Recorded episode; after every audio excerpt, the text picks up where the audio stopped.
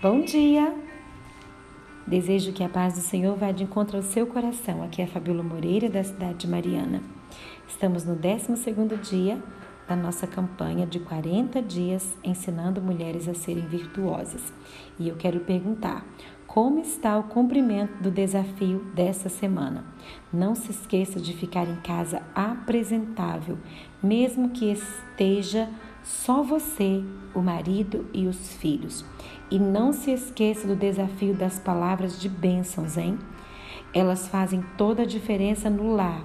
Sei que algumas de vocês que estão participando do nosso devocional já experimentaram bênçãos nesses primeiros dias de jornada.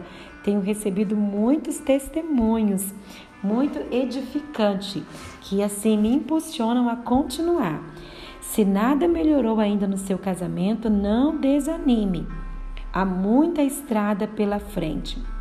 No livro de Efésios, no capítulo 6, no verso 12 e 13, diz o seguinte: Porque a nossa luta não é contra carne e sangue e sim contra os principados e potestades, contra os dominadores deste mundo tenebroso, contra as forças espirituais do mal nas regiões celestes. Portanto, tomai toda a armadura, toda a armadura de Deus, para que possais resistir no dia mal e depois de teres vencido tudo, permanecer inabaláveis. Não podemos negar a existência de um inimigo que tenta destruir os lares. A família é a base para uma sociedade sólida e enfraquecendo-a, as coisas ficam cada dia pior. O estilo de vida atual não favorece em nada a aproximação das pessoas no lar. Muitos chegam em casa e ficam anestesiados, né? Diante da televisão, do celular, nas redes sociais, estão cansados demais para interagir abraçar e amar. O que tem hoje roubado né, a interação, o convívio familiar, são as redes sociais. As pessoas gastam muito tempo diante das redes sociais e esquecem de conviver, de conversar dentro do ambiente do lar. Nós precisamos nos policiar em relação a isso.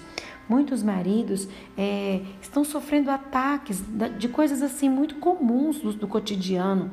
Talvez eles dormem tarde e, e, dormem pouco, né? Se alimentam de maneira errônea, assistem programas que não edificam, passa horas no celular, não tira folga e outras coisas. Ainda tem alguns que bebem, fumam e cometem atrocidades contra a própria saúde. E e isso tudo vai roubando esse ambiente, esse convívio de dentro do nosso lar. Precisamos entender que a nossa luta não é contra a pessoa, não é contra o marido, não é contra o filho, contra o pai, contra o irmão. A nossa luta não é contra as pessoas. A nossa luta, como diz o texto, é contra principados e potestades. não adianta você querer lutar e, e, e querer que a pessoa mude a força. A Bíblia diz que não é por força, não é violência, mas é o Espírito de Deus que faz a obra. Quando você você entende que a sua luta não é contra a pessoa, você vai começar a lutar com outras armas, que são as armas espirituais, que é a armadura de Deus sobre a nossa vida, que é a oração, que é o louvor, é a palavra, congregar, buscar a Deus. Isso te dará força, isso te dará armas espirituais para vencer né, os percalços da vida, vencer situações que têm desgastado você. A verdade é que você precisa orar a respeito dessa situação, porque essa pessoa ela está aprisionada, aprisionada a um vício, aprisionada às redes sociais, que hoje também é um vício, né? O celular, a bebida, o cigarro. Você precisa orar. O Senhor, ele é libertador. Deus ele pode libertar, e a Bíblia diz assim: se Jesus libertar, verdadeiramente será uma pessoa livre. Ele pode dar libertação ao seu marido ou a você também, que precisa se libertar. Pode dar libertação às pessoas que convivem junto com você. Talvez você está buscando tanto, você deseja tanto a, a sua libertação, a libertação do seu esposo, cura para o seu casamento, cura física, cura para suas finanças. Deus é poderoso para fazer. Entenda que a sua luta maior não é contra as pessoas. E hoje eu quero te desafiar a entender isso e que você possa, de fato, confiar em Deus e pedir a ajuda dele para que você possa ser mais do que vencedor, vencedora nessa situação. Vamos orar neste momento. Querido Deus, eu te peço que libertes os, os, os, maridos de cada uma dessas mulheres que estão me ouvindo nesse momento. Homens que estão viciados, ó Deus, viciados em pornografia, homens que estão viciados, encantados no mundo do adultério, homens que estão viciados, Senhor, em relacionamentos virtuais nas redes sociais, homens que estão viciados, Senhor, nas drogas, na bebida, no cigarro, no jogo, homens, Senhor, que precisam de uma libertação e de cura. Eu sei que o Senhor pode libertar.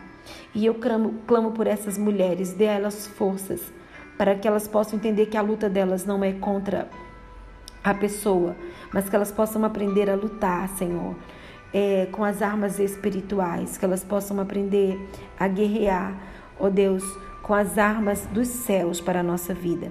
Guarde a mente dessa mulher, dê ela, Senhor, palavras de sabedoria, dela discernimento, Pai querido, nós pedimos a tua bênção sobre nós. Liberte esses maridos de qualquer comportamento que seja prejudicial e destrutivo, Senhor, para a vida deles e para a vida, Senhor, da esposa, dos filhos, porque quando alguém vai se destruindo, todos à sua volta sofrem junto, Senhor. E nós clamamos hoje por libertação nessa casa, clamamos por cura, em nome de Jesus. Eu sei que o Senhor pode libertar e que essa mulher seja revestida de poder que ela seja revestida com as armaduras de Deus, as armaduras espirituais, para resistir esse dia mal, Senhor, e após vencer esse momento de luta, ela possa permanecer inabalável na tua presença. Eu abençoo a sua vida agora, em nome de Jesus. Amém.